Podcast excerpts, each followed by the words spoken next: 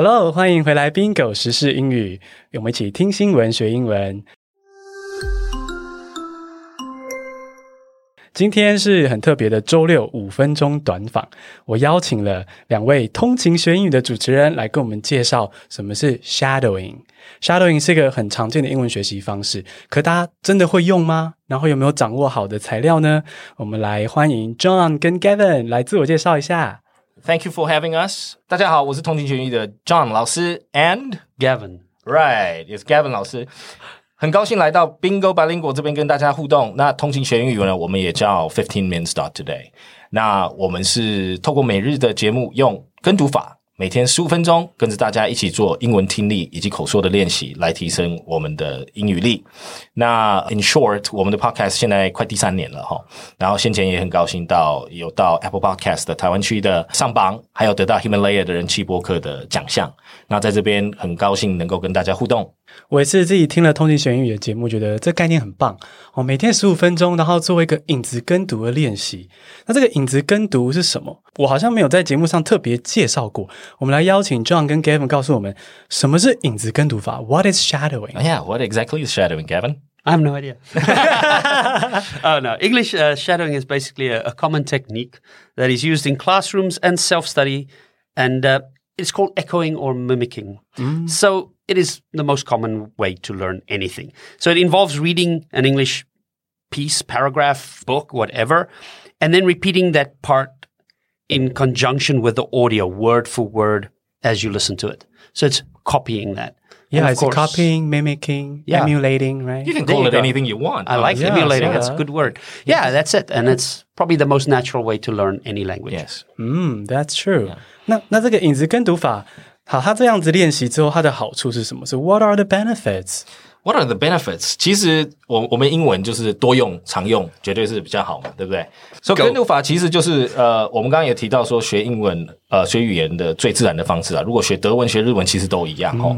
可是呢，因为我们现在是这样，大家如果太强调背文法跟单字的时候，其实挫折感都比较重，因为那个有很多理论要学，哦对，文法的理论。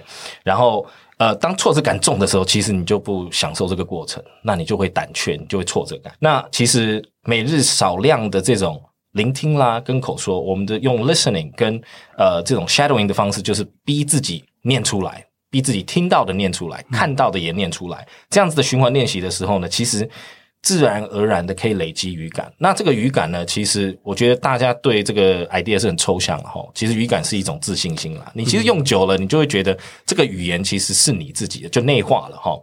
所以呢，当你提升这些掌握的时候，其实你就会变得更有自信，那你就越得更越敢讲，那你学习越快乐，是这样子一个回事。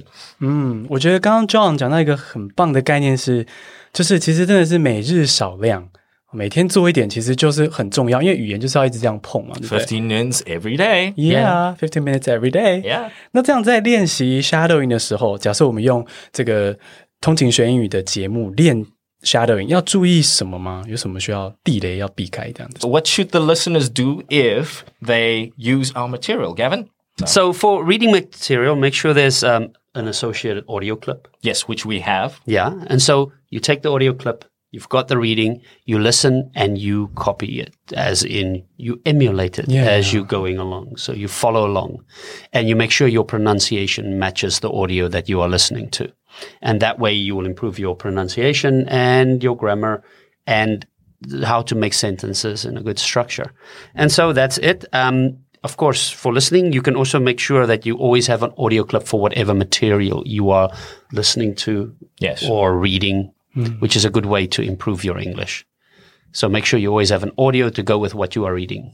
Yeah，所以一定要配一个，不是只有逐字稿，然后自己就照着自己的意思念，然后你要有一个 audio 来参考，right？You need to 其实 have an audio。 Yeah, that that's the best way to have it. 可是，比如说我们今天真的资源没有那么完成的时候，其实 why not？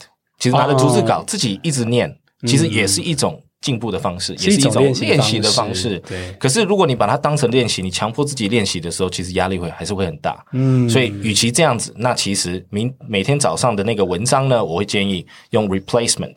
啊、i I always recommended replacement as opposed to 如果今天你早上呢是喜欢看不管是怎么样的报纸的时候呢，今天就把它换成英文的报纸，然后看一则就好了，每天只看一则，从这样子开始。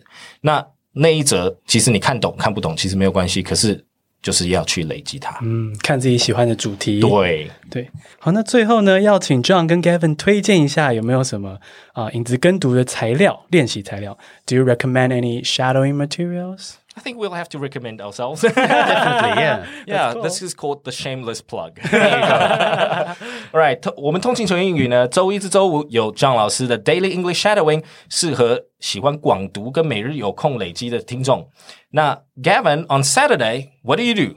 Well, we do uh, a show called Vocab, and uh, we actually had Bingo on as a guest, and it's basically to look at the interesting vocabulary from previous articles Yes, that John has covered. right. And on Sunday you do solo. I do solo, all English, grammar.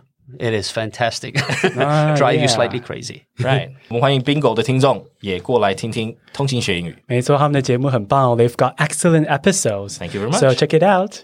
恭喜你，今天学到了影子跟读法这个英文学习技巧。那我们下次通勤见。 And catch you in the next one. Bye.